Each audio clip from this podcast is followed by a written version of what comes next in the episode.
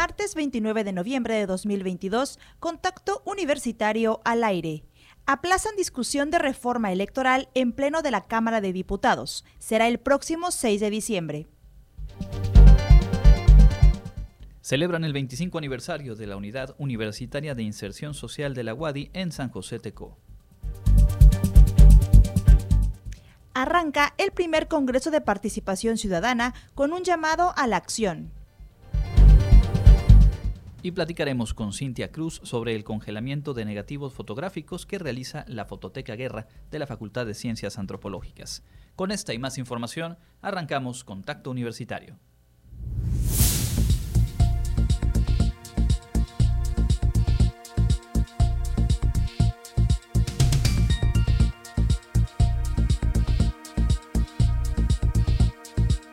Contacto Universitario nuestro punto de encuentro con la información.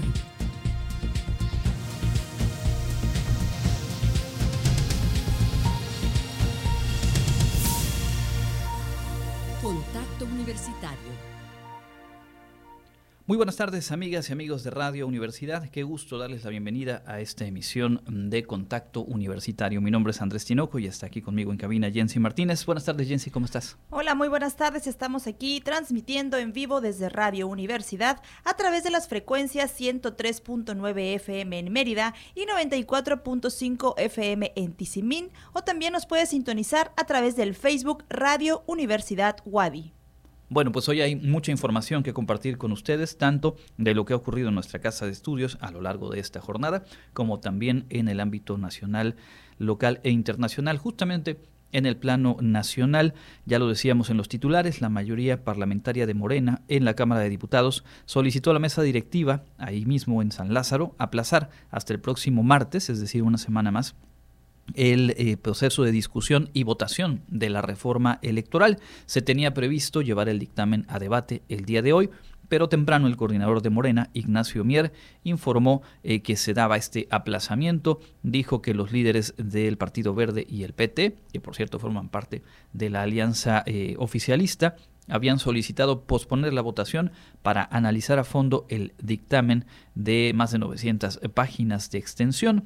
La mayoría parlamentaria de Morena, El Verde y PT suma apenas 276 votos. Al tratarse de una propuesta de reforma constitucional, el proyecto requeriría una mayoría calificada, es decir, 334 de 500 diputados. Las sumas no dan y tal como ocurrió con la propuesta ah, de reforma al sector eléctrico, pues lo que se anticipa es que esta discusión en el Pleno lleve a la no aprobación de la propuesta de reforma. Por ello, se ha venido perfilando este llamado Plan B, ir con legislaciones secundarias y modificar hasta donde se puede, digamos, en ese ámbito sin llegar a la reforma constitucional. Sobre este eh, aplazamiento, el presidente, el expresidente Felipe Calderón, aseguró en Twitter que Morena y sus aliados buscan tiempo para extorsionar y de esa manera obtener los votos que les hacen falta. Y es un llamado por ahí a eh, los diputados para resistir, dijo Calderón, es principio de la victoria, resistir, eh, pues como siempre apareciéndose ahí en los momentos álgidos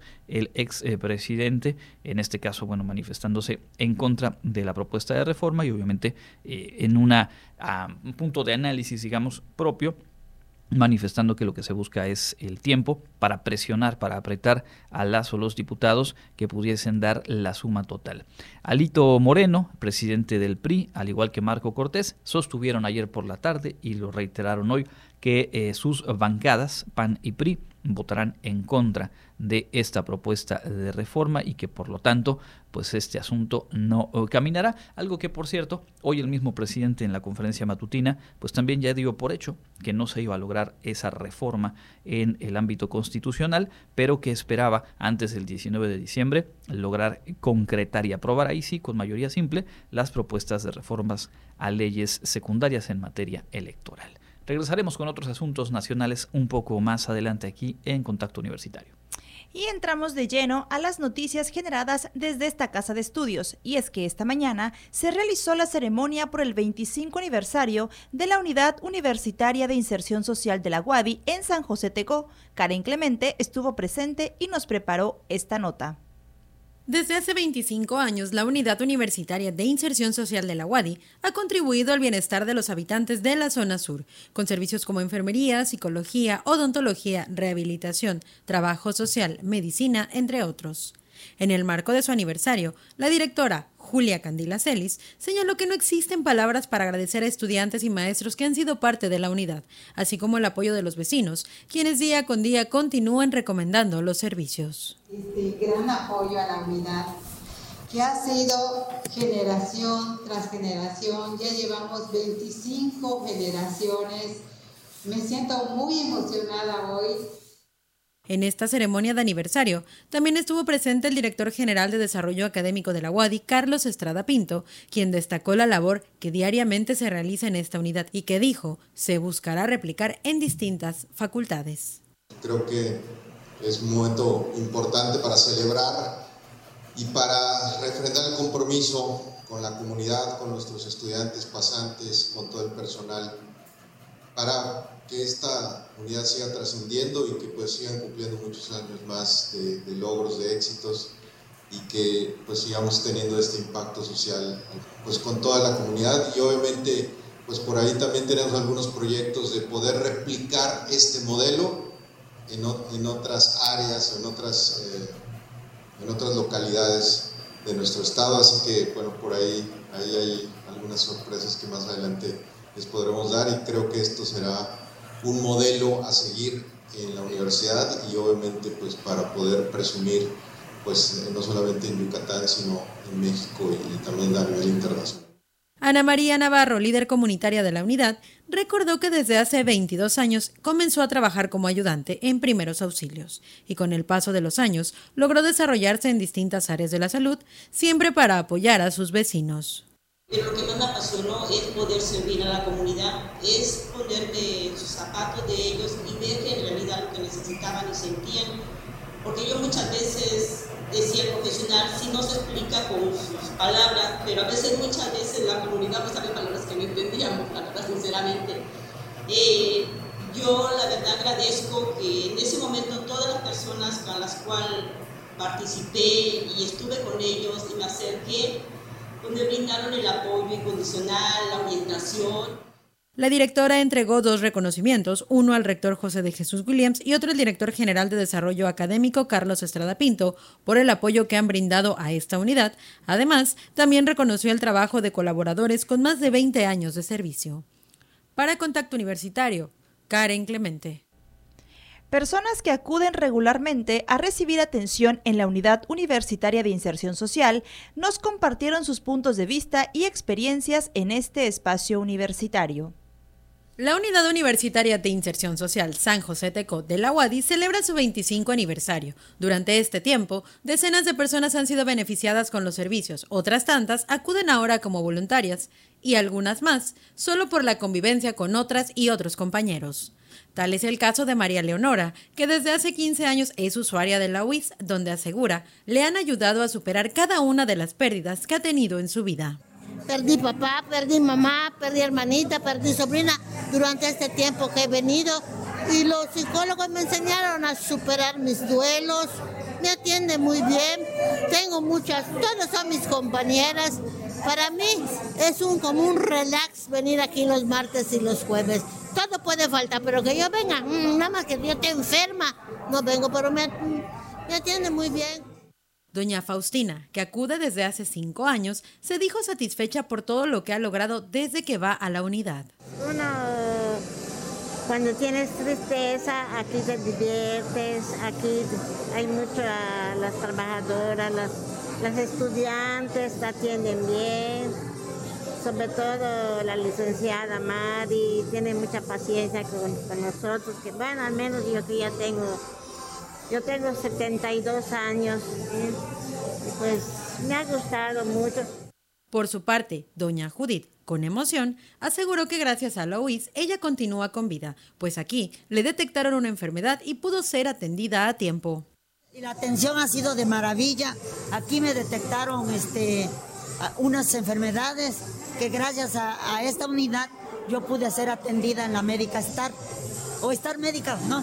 Y este, aquí todos son unas bellas personas, conocí al, doctor Rubén, luego continuó la, este, licenciada Candila y hasta la fecha eh, conocí al, doctor este, Fabio, el odontólogo de nutrición, todas las atenciones de psicología, todos los profesionales nos han atendido muy bien. Finalmente, doña Olga, que aseguró tiene poco de asistir, ha notado cómo la unidad le ha cambiado la vida. Yo he dejado mi rutina en casa y he venido para aprender otras cosas que antes no lo podía hacer por falta de tiempo, pero he aprendido cómo manejar mi situación de adulto, cómo cuidar mi dentadura. Todas aseguraron que la unidad ha contribuido a cambiar el estilo de vida de la zona y ha permeado en colonias aledañas, pues tienen compañeras no solo de San José Tecó, sino de Saciljá, Mercedes Barrera y otras colonias cercanas. Para Contacto Universitario, Karen Clemente. Bueno, y como lo decíamos aquí hace unos días que estuvo con nosotros la responsable de la Unidad Universitaria de Inserción Social, la maestra Candila, eh, pues una felicitación a quienes hoy colaboran ahí y a quienes en estos 25 años han sido parte justo de esos servicios y atención que se brinda a la comunidad en general. Antes de continuar y hablando de aniversarios, la Fundación Guadi celebra su 30 aniversario y lo hará con un eh, concierto, un espectáculo eh, a cargo del grupo universitario Atril 6 así como el grupo de teatro de la Wadi, con el espectáculo Es Cri Cri. Si usted quiere asistir, puede comunicarse al teléfono 9999 2492 14 o enviar un WhatsApp al 9999 0022 22. Hoy vamos a obsequiar cuatro pases dobles, así que bueno, nos llama por favor su nombre, un número de teléfono y antes de despedir nuestra emisión, un poquito antes de las 3, daremos a conocer el nombre de las o los eh, ganadores. En otras cosas, hoy se puso en marcha el primer Congreso de Participación Ciudadana. Jensi Martínez estuvo ahí y nos tiene la información. Se inauguró el primer Congreso de Participación Ciudadana llamado Construyendo Ciudadanía desde lo local, en el cual, además de dar a conocer las acciones participativas del ayuntamiento local, es un intercambio de buenas prácticas en este rubro con alcaldes de otras ciudades como León, Guanajuato y Chihuahua. Al inaugurar el evento, el alcalde de Mérida comentó que la ciudad mantiene un rumbo firme para convertirse en una de las ciudades latinoamericanas más sólidas en sistemas de gobernanza democrática, gracias a los mecanismos que fomentan la participación activa de la ciudadanía. Y por eso hemos buscado crear este tipo de espacios donde podamos canalizar los esfuerzos de la sociedad y vincularnos en el quehacer de todos los días para poder consensar, articular y establecer estos mecanismos para tomas de decisiones. Por eso creamos en esta segunda administración, la anterior, 2018-2021, la primera Secretaría de Participación Ciudadana, que es el esfuerzo más puro de la herramienta de articular a todos los sectores de la sociedad con mecanismos específicos para facilitar el trabajo colaborativo. De tal manera que en este espacio, en esta Secretaría, ahora podemos incentivar esa participación de la gente. Destacó que con este reglamento se busca fortalecer la intervención imparcial, ordenada y justa de la sociedad en los espacios participativos existentes, como los consejos consultivos, la Contraloría Social, los consejos de participación ciudadana y el diseño participativo de espacios públicos. Al día de hoy existen 22 organismos ciudadanos, entre los que destacan la protección de la fauna, anticorrupción, salud, mejora regulatoria, discriminación de la diversidad sexual, inclusión de las personas con discapacidad y presupuesto, entre otros. Por su parte, Julio Sauma, secretario de Participación Ciudadana del municipio de Mérida, expresó que la participación ciudadana es producto del esfuerzo transversal de todas las áreas del ayuntamiento. Esto es resultado de un trabajo arduo que nos llevó varios meses para la elaboración del primer reglamento de participación ciudadana en aras de consolidar la democracia participativa y garantizar los derechos de las y los meridanos en el involucramiento de los asuntos públicos de nuestro municipio. También fortalecimos mecanismos de participación ciudadana, de aquí un poco el aprendizaje de otros municipios y de otras latitudes mecanismos que en un rato nos compartirá el alcalde, pero que sí quiero decir que son mecanismos que nos han permitido hacer realidad la gobernanza innovando, inclusive enfrentando desafíos tan, tan fuertes como la pandemia. cómo promover la participación ciudadana en un entorno de, de pues, enclaustramiento, de limitaciones en el trabajo presencial, de limitaciones en el encuentro persona a persona. Pues ahí salió la innovación, la creatividad, pero sobre todo la voluntad de funcionarios y de ciudadanos para seguir trabajando y aquí estamos hoy. Para Contacto Universitario, Jensi Martínez. Y entre otras noticias, la relación entre alimentos consumidos comúnmente en Yucatán y la prevención y tratamiento de la diabetes es el tema de una investigación muy interesante que se desarrolla en la UADI. La nota es de Clarisa Carrillo. Con la tesis Estudio del potencial funcional de alimentos vegetales consumidos en Yucatán como coadyuvantes en la prevención y tratamiento de la diabetes mellitus tipo 2, Jonathan Jafet Unarváez se posicionó como ganador en la categoría Premio a la Excelencia en tesis de doctorado en el premio de la Asociación Mexicana de Ciencia de Alimentos AMECA 2022. Al respecto, un Arbaez detalló que este trabajo es un estudio de cuatro años, en donde se analizaron los vegetales y plantas que los habitantes de las comunidades mayas cultivan en sus milpas o huertos de traspatio, con el fin de descubrir el potencial funcional de estas e integrarlas en las dietas de personas que padecen diabetes mellitus tipo 2. Principalmente este tema surge por una necesidad que existe principalmente en las comunidades rurales de Yucatán. Actualmente el incremento de diabetes se ha visto pues en un incremento de manera alarmante, principalmente en estas zonas. Eso debido a muchas problemáticas que van en conjunto con una mala alimentación, el incremento de alimentos ultraprocesados que conllevan paulatinamente un abandono de la milpa y ese abandono de la milpa pues también afecta a la biodiversidad y trae consigo pues problemas económicos. No es una problemática que, que concatena, concatena otras, pero principalmente nosotros lo abordamos de la perspectiva de la salud. Lo que buscamos con este estudio era principalmente revalorizar esos alimentos que se encuentran en las milpas, en huertos familiares, que actualmente pues están en desuso o casi ya no se consumen o no se cultivan informó que analizaron cerca de 25 alimentos en la comunidad de Tishmehuac, Yucatán, en donde cinco de ellos resultaron muy importantes para la dieta de las personas con diabetes. Estos son la guayaba, calabaza, rábano, repollo y achiote. Estos alimentos forman parte de la dieta diaria de las comunidades mayas y se utilizan como ingredientes de platos gastronómicos típicos de la región. Además de su potencial antidiabético, estos alimentos vegetales han demostrado otros posibles beneficios para la salud como antihipertensivos, antiinflamatorios y antioxidantes. Por último, destacó que con los resultados obtenidos se planea desarrollar estrategias para mejorar la salud de los habitantes, pues se ha detectado un incremento del 128% de la diabetes en comunidades mayas. El estudio de esa gran cantidad de alimentos pues sienta bases, principalmente bases y, y, conocimiento que pueden ser aprovechados para desarrollar estrategias dietoterapéuticas.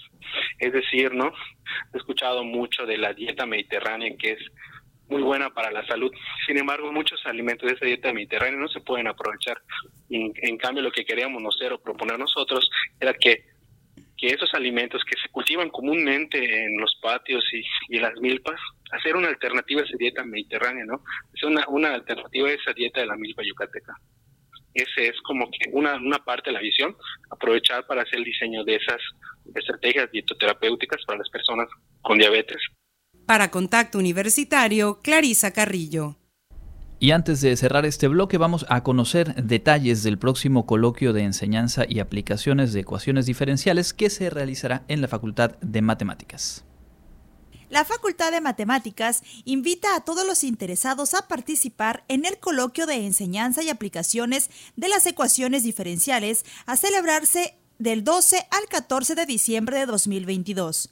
Dicho coloquio surge con el fin de generar un espacio en donde estudiantes, profesores e investigadores de matemáticas, ingeniería y afines compartan conocimientos en el ámbito de la teoría, la enseñanza y diversas aplicaciones de las ecuaciones diferenciales. En esta edición se contempla que la actividad se lleve a cabo en forma híbrida. Lo que respecta a las sesiones presenciales, se realizarán en el aula H5 y el aula CC4 de la Facultad de Matemáticas, y la participación virtual se hará usando Microsoft Teams. Una vez inscritos, se les hará llegar el programa y la liga para entrar a la transmisión en vivo. Las grabaciones de las sesiones del coloquio de ecuaciones diferenciales y sus aplicaciones las podrán encontrar en YouTube. Si deseas más información acerca de este importante evento, enviar un correo a avila.correo.guadi.mx o galmeida.correo.guadi.mx. Para contacto universitario, Jensi Martínez. Bueno, ahí está la información universitaria y damos un vistazo a lo más relevante del plano nacional.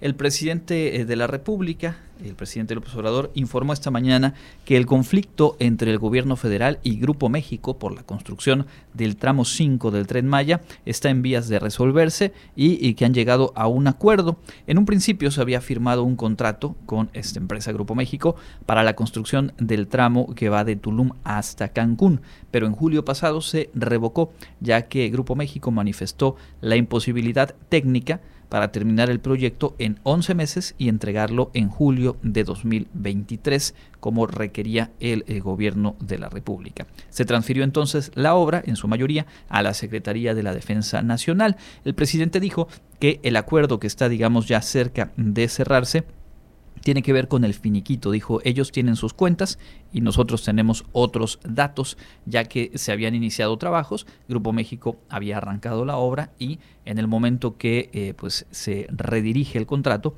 pues quedan ahí gastos pendientes, algunas indemnizaciones. Lo que dijo es que ya se ha aceptado que haya una tercería, es decir, que ingenieros militares definan cuánto es lo que se le tiene que pagar a Grupo México por el avance de obra y con ello pues desactivar el conflicto que podría haber escalado al plano eh, judicial. Por lo pronto es lo que informó el presidente de la República respecto a este tramo del el llamado tren Maya. Y entre otras noticias, Estados Unidos anunció que considera acudir al Tratado de América del Norte si no logra una solución favorable a la prohibición mexicana del uso de maíz transgénico a partir de enero de 2024. Ayer, el secretario de Agricultura estadounidense Tom Vilsack se reunió con el presidente de México en Palacio Nacional. Antes del encuentro, en la conferencia mañanera, el mandatario había enfatizado que su gobierno mantendrá su política en esa materia. No queremos maíz transgénico para consumo humano, no lo vamos a permitir. La polémica surgió tras el decreto emitido por López Obrador en diciembre de 2020 que determinó la eliminación del maíz transgénico y del herbicida glifosato para 2024.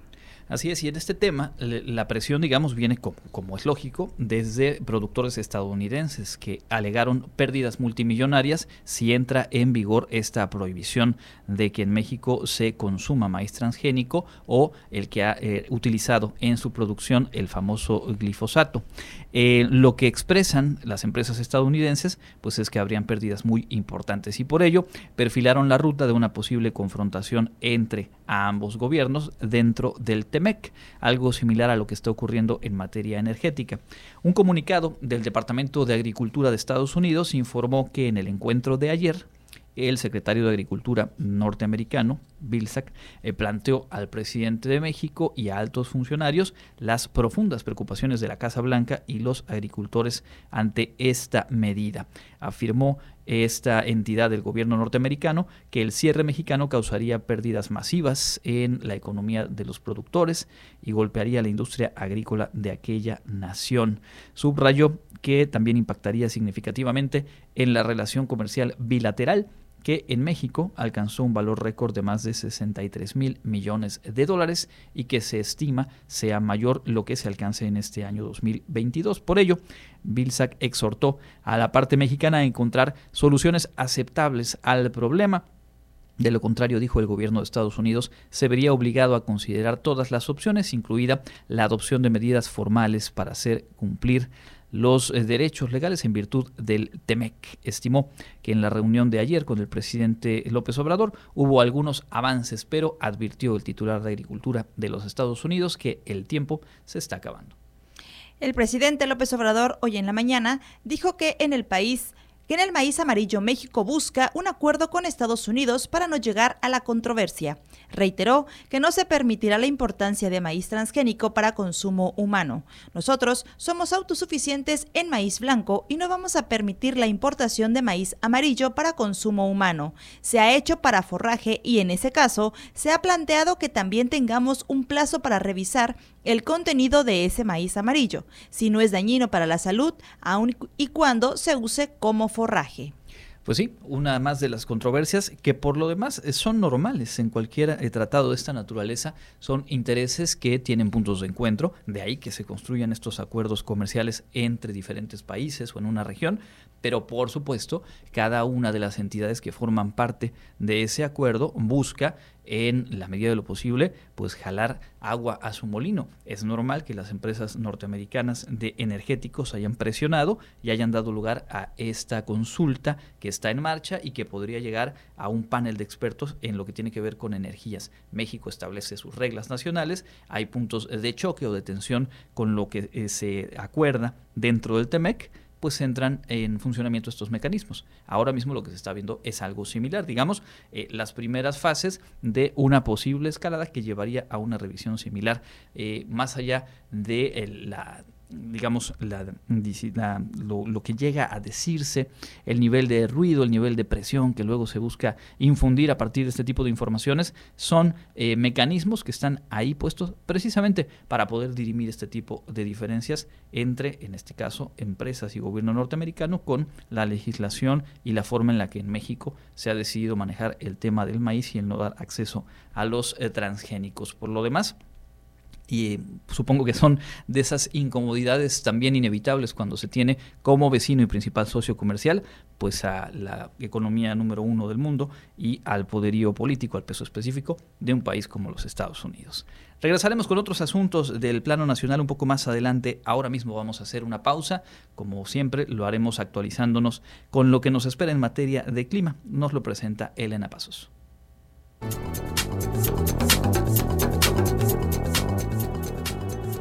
El Comité Institucional para la Atención de Fenómenos Meteorológicos Extremos de la UADI informa que este martes 29 de noviembre tenemos clima caluroso con cielo mayormente nublado. La máxima temperatura estará en 35 grados Celsius y la mínima será de 18 grados en el amanecer de mañana miércoles. En la ciudad de Mérida, centro y oeste, la temperatura máxima será de 34 grados y la mínima de 21. En la costa se esperan temperaturas máximas de 32 grados y mínimas de 22, con cielo medio nublado. En el sur y sureste del estado la temperatura más alta será de 34 grados y las mínimas de 18. El cielo estará medio nublado. En el este y noreste de Yucatán tendrán como máximo 34 grados y una temperatura mínima de 18. Para Contacto Universitario, Elena Pasos.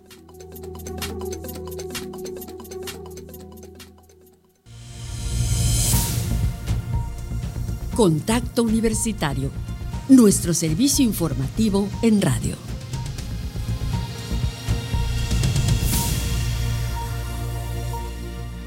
Estamos de vuelta en Contacto Universitario, esta emisión del martes 29 de noviembre. Un poquito más adelante vamos a platicar acerca de la fotografía, particularmente de una técnica para congelar negativos y con ello preservar las imágenes y bueno, cosas bien interesantes que nos va a compartir la maestra Cintia Cruz en un momentito más.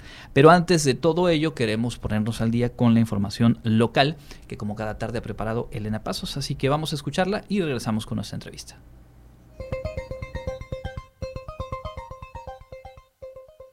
En información local, ya está funcionando la nueva ruta aeropuerto del sistema de transporte Vaivén, que tiene un recorrido desde la terminal aérea a seis puntos en la ciudad. Esta ruta se suma con varias unidades a la que cubre todo el anillo periférico de Mérida, así como a las nocturnas.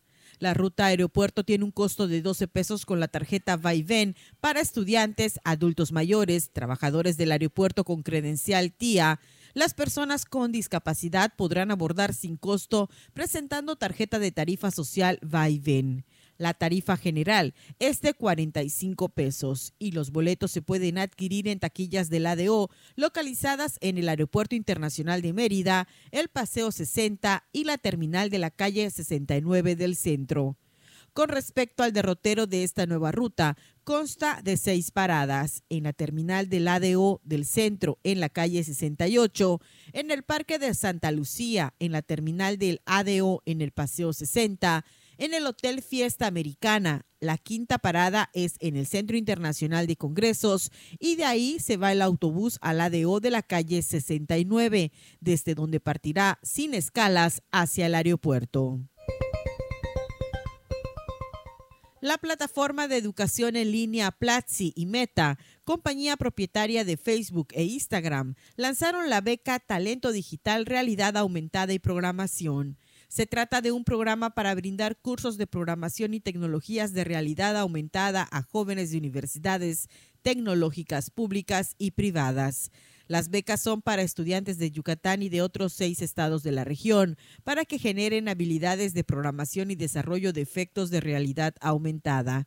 La iniciativa de Meta y Platzi tiene como objetivo preparar a los jóvenes del sureste para las oportunidades económicas y laborales que vendrán con el metaverso, realidad digital a la que se accede a través de dispositivos especiales como gafas de realidad virtual o aumentada para interactuar con otras personas.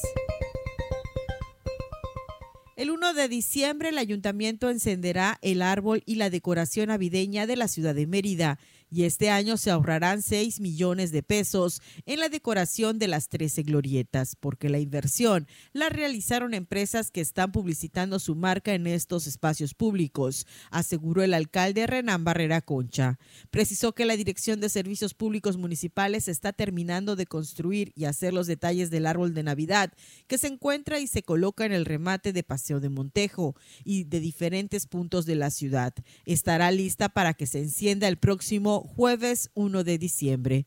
Con respecto a la decoración de las glorietas, Barrera Concha dijo que llegaron a un acuerdo con las empresas buscando reducir los gastos que tiene la comuna, con lo que evitan utilizar los recursos propios, los cuales se pueden aplicar en otras cosas. Para Contacto Universitario, Elena Pasos. Y ya estamos de vuelta en nuestra eh, sección de contacto directo y hoy nos acompaña la maestra Cintia Cruz Castro, coordinadora de la Fototeca Pedro Guerra de la Facultad de Ciencias Antropológicas. Muy buenas tardes, Cintia, bienvenida. Buenas tardes, muchas gracias por la invitación. Hoy platicará acerca de Congelando Negativos, una experiencia de la Fototeca Pedro Guerra. Pues bienvenida y dando inicio a esta entrevista, Vamos a empezar con que nos digas qué es el Fotoobservatorio del Patrimonio Fotográfico Mexicano. Ok, el Fotoobservatorio es este, una asociación, una agrupación de expertos en acervos fotográficos, hay conservadores, hay eh, también expertos en cuestiones de gestión de fotografía, o sea, hay como dentro de la fotografía y de esta cuestión de acervos hay muchas disciplinas o muchos enfoques.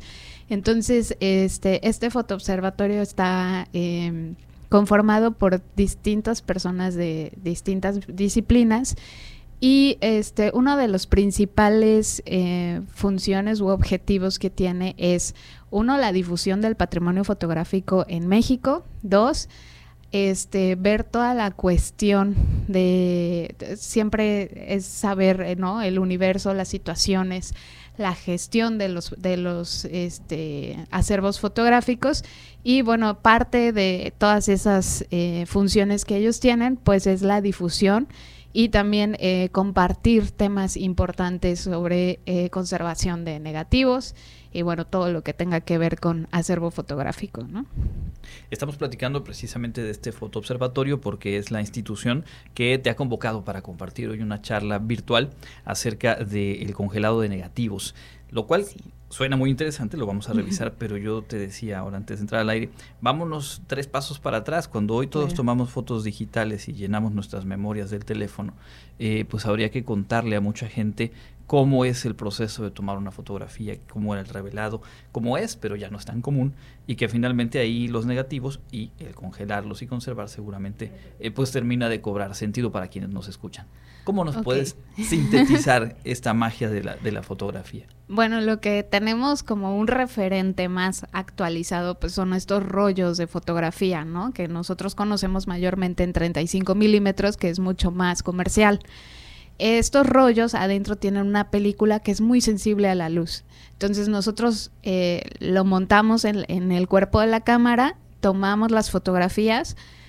Ya una vez que nosotros sabemos que ya se acabó, porque ya ven que ya no te deja seguir arrastrando y dar clic, este, tenemos que entrar a rebobinar, ¿no? Rebobinas eh, eh, el rollo ahí hay una imagen latente. ¿A qué le llamamos imagen latente? A que sabemos que hay una imagen en cada eh, frame, que en cada cuadrito de, película.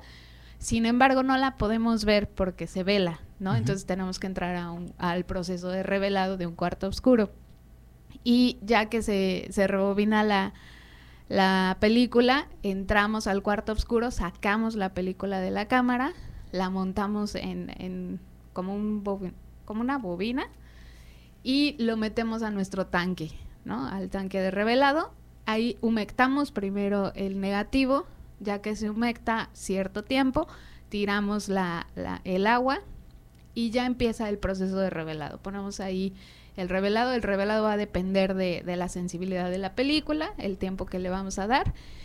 Y posteriormente pasa, tiramos el, el revelador, pasa lo que es un químico que se llama baño de paro, que su propósito es ese mismo, digamos, parar el revelado para que no se siga, no siga trabajando sobre la plata que hay en la imagen.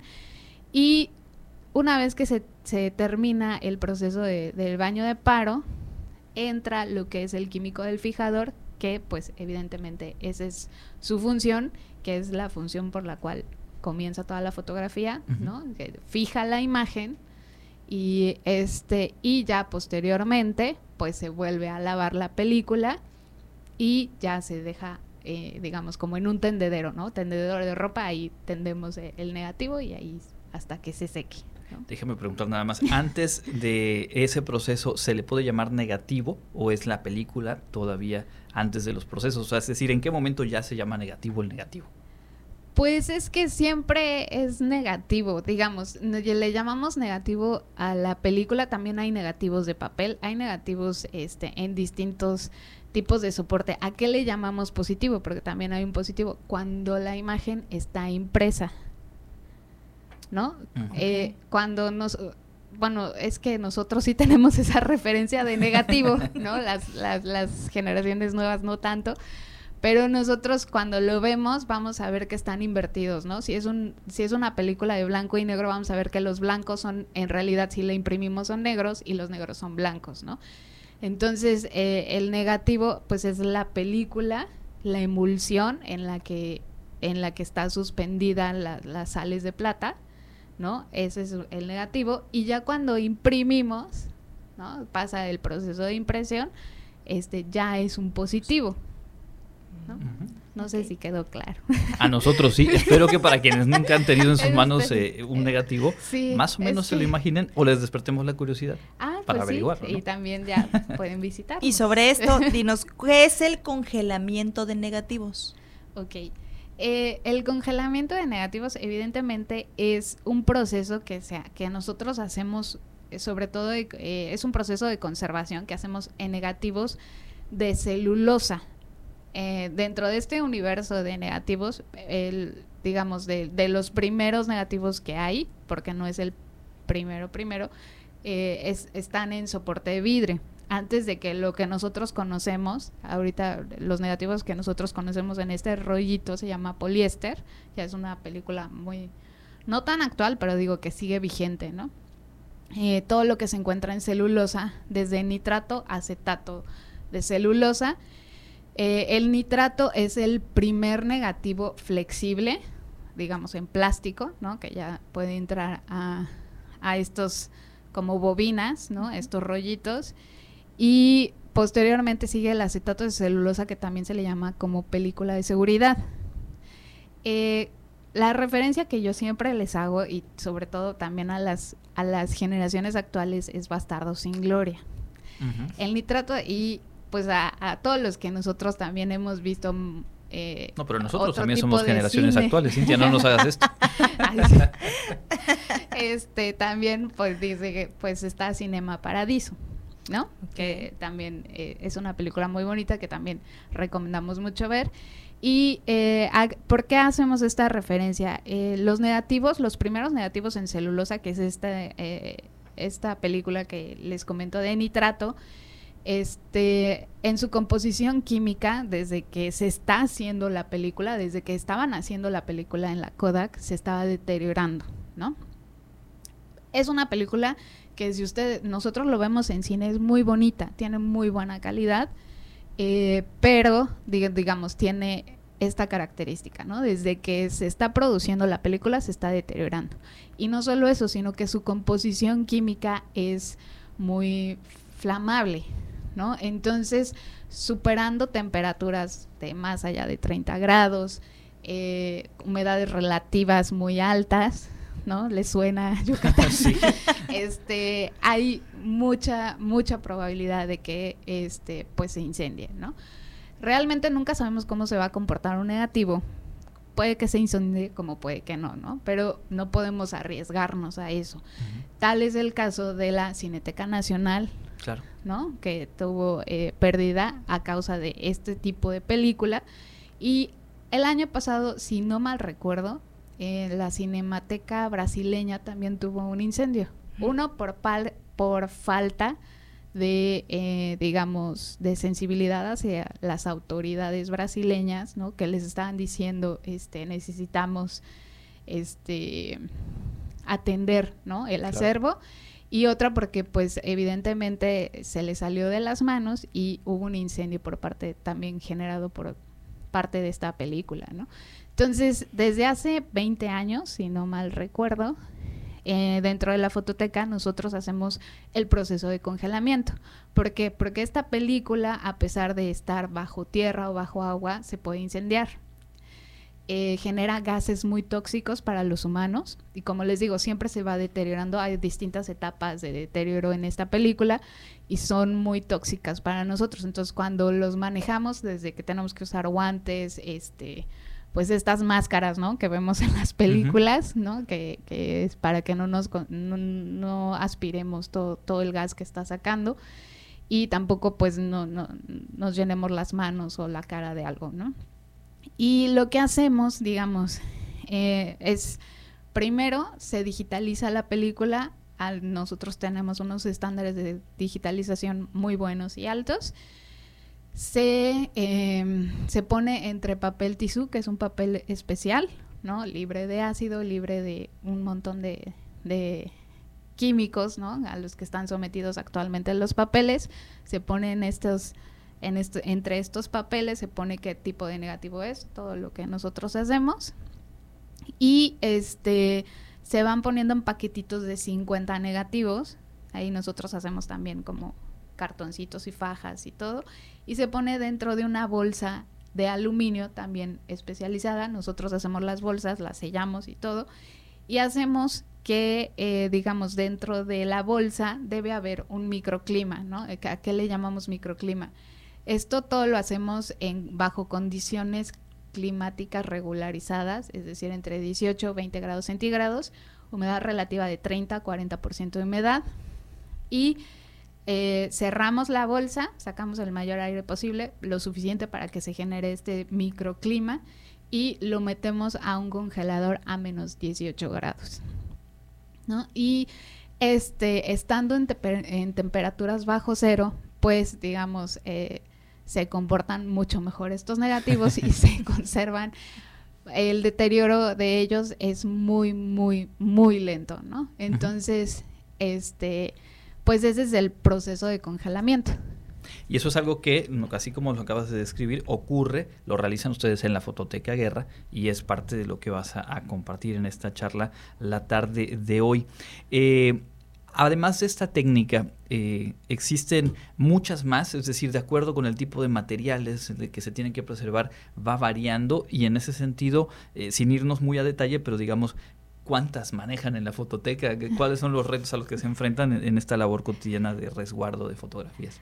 Hay muchas técnicas, depende de, cada, digamos, proceso fotográfico, es eh, el proceso de conservación que debe de llevar, digamos, a nivel general, ¿no? Cada negativo es muy distinto, cada negativo se deteriora distinto y entonces de acuerdo a cada negativo hacemos ciertas prácticas, ¿no? Lo que nosotros hacemos en Fototeca es una conservación preventiva, no tanto, digamos, que eh, manipulemos químicamente el, el negativo, sino que más bien estabilizamos desde el, eh, digamos, el, la temperatura y la humedad, ahí ya comienza una conservación preventiva, ¿no? Y después hacemos todas las cuestiones de limpieza, eh, que si, por ejemplo, si está en soporte de vidrio, pues hay que estabilizar el vidrio y hacemos un proceso, ya sea a través de distintos vidrios, se estabiliza, o lo hacemos a través de cartones libres de ácidos especializados, depende también de la relevancia del negativo, porque estos materiales, los materiales que usamos son muy, muy caros, no los traen de Estados Unidos, entonces pues solo algunos negativos, ¿no? Los más relevantes llevan ciertos, unos procesos muy especializados.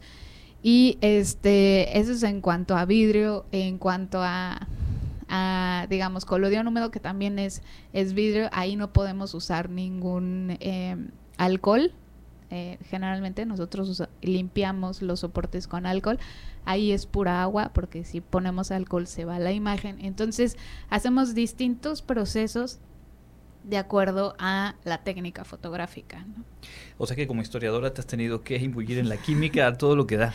Sí, sí, tiene que ver mucho química. A veces, este pues también hemos tenido clases de química con una maestra, una maestra de conservación que se llama Fernanda Valverde, ¿no? Que nos explicaba sobre química y demás.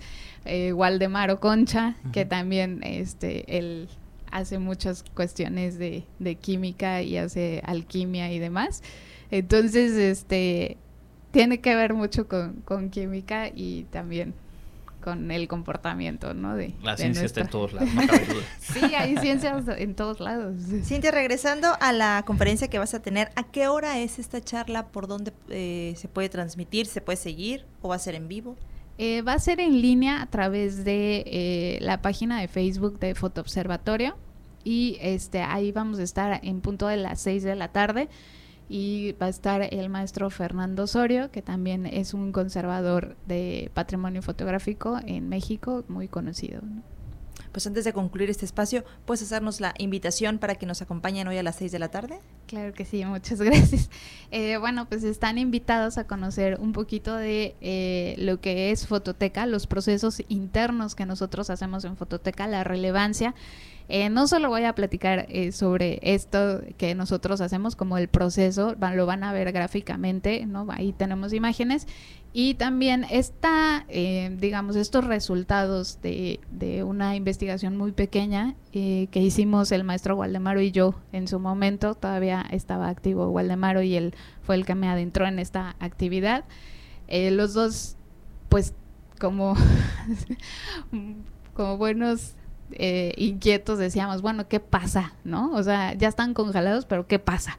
¿Qué pasa adentro? Y, y, no nos, o sea, no nos dejaba como esta inquietud de qué está pasando con el negativo, o sea, ya está congelado, ¿no? También hicimos como todo el estudio de qué está pasando con los negativos mientras están congelados y dimos esos resultados a nivel nacional e internacional. Entonces, ahí también vamos a dar esos, esos resultados, ¿no? Estas inquietudes que muchas veces nosotros hacemos y que a veces es algo muy cotidiano para nosotros, pero después decimos, bueno, ajá, y que, ¿no? Nos cuestionamos nuestro propio qué hacer y pues parte de eso se derivan estas investigaciones y bueno, pues somos un archivo que ya lleva 20 años congelando, pionero en esto y bueno, también pues orgullosamente Wadi. ¿no? Así es, pues ahí está, la ciencia está en todo y la raíz, el origen es la curiosidad.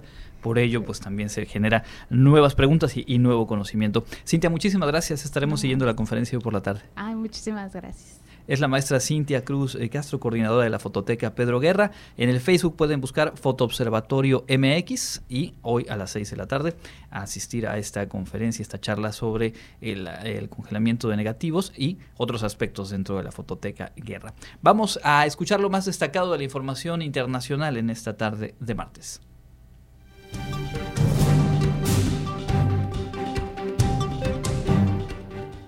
En el ámbito internacional, Rusia denunció este martes la hostilidad y la toxicidad de Washington tras su decisión de aplazar la reunión para discutir sobre la posible reanudación de las inspecciones en el marco del Tratado del Desarme Nuclear New START.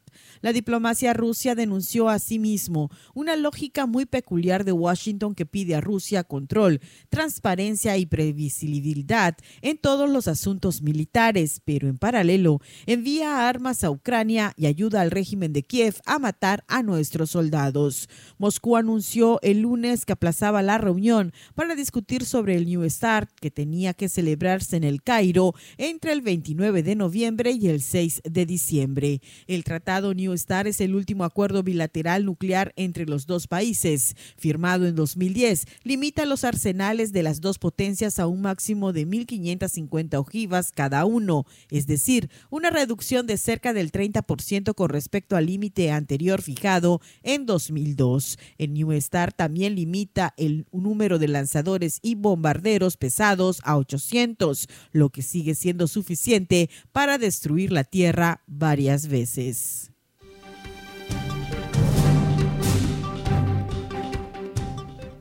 En China, la Comisión Nacional de Salud decidió este martes acelerar la vacunación de las personas mayores contra el COVID-19, dos días después de manifestaciones históricas contra las restricciones sanitarias y en medio de una presencia policial masiva que disuadió algunas concentraciones. La limitada cobertura de vacunación de las personas mayores es uno de los argumentos del gobierno comunista para justificar su estricta política que se materializa en confinamientos interminables, cuarentenas a la llegada del extranjero y tests casi diarios para la población. La mejora de las tasas de vacunación podría ofrecer la China precisamente una vía de salida a su política de cero COVID, que está en vigor desde hace casi tres años y que fue el blanco de la ira popular en unas manifestaciones ocurridas este fin de semana, las más extensas desde el movimiento pro democracia de 1989. baby.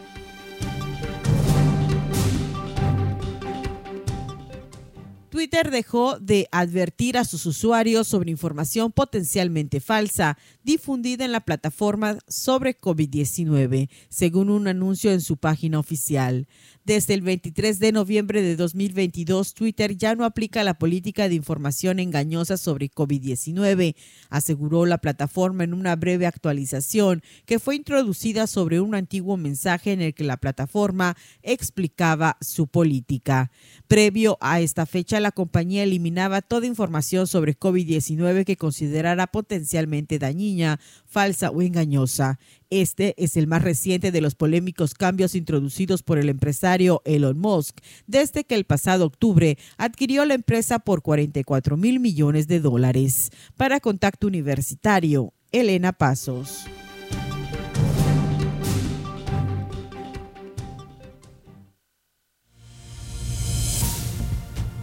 Sigue en contacto Búscanos en Spotify y otras plataformas de podcast como Contacto Universitario Wadi.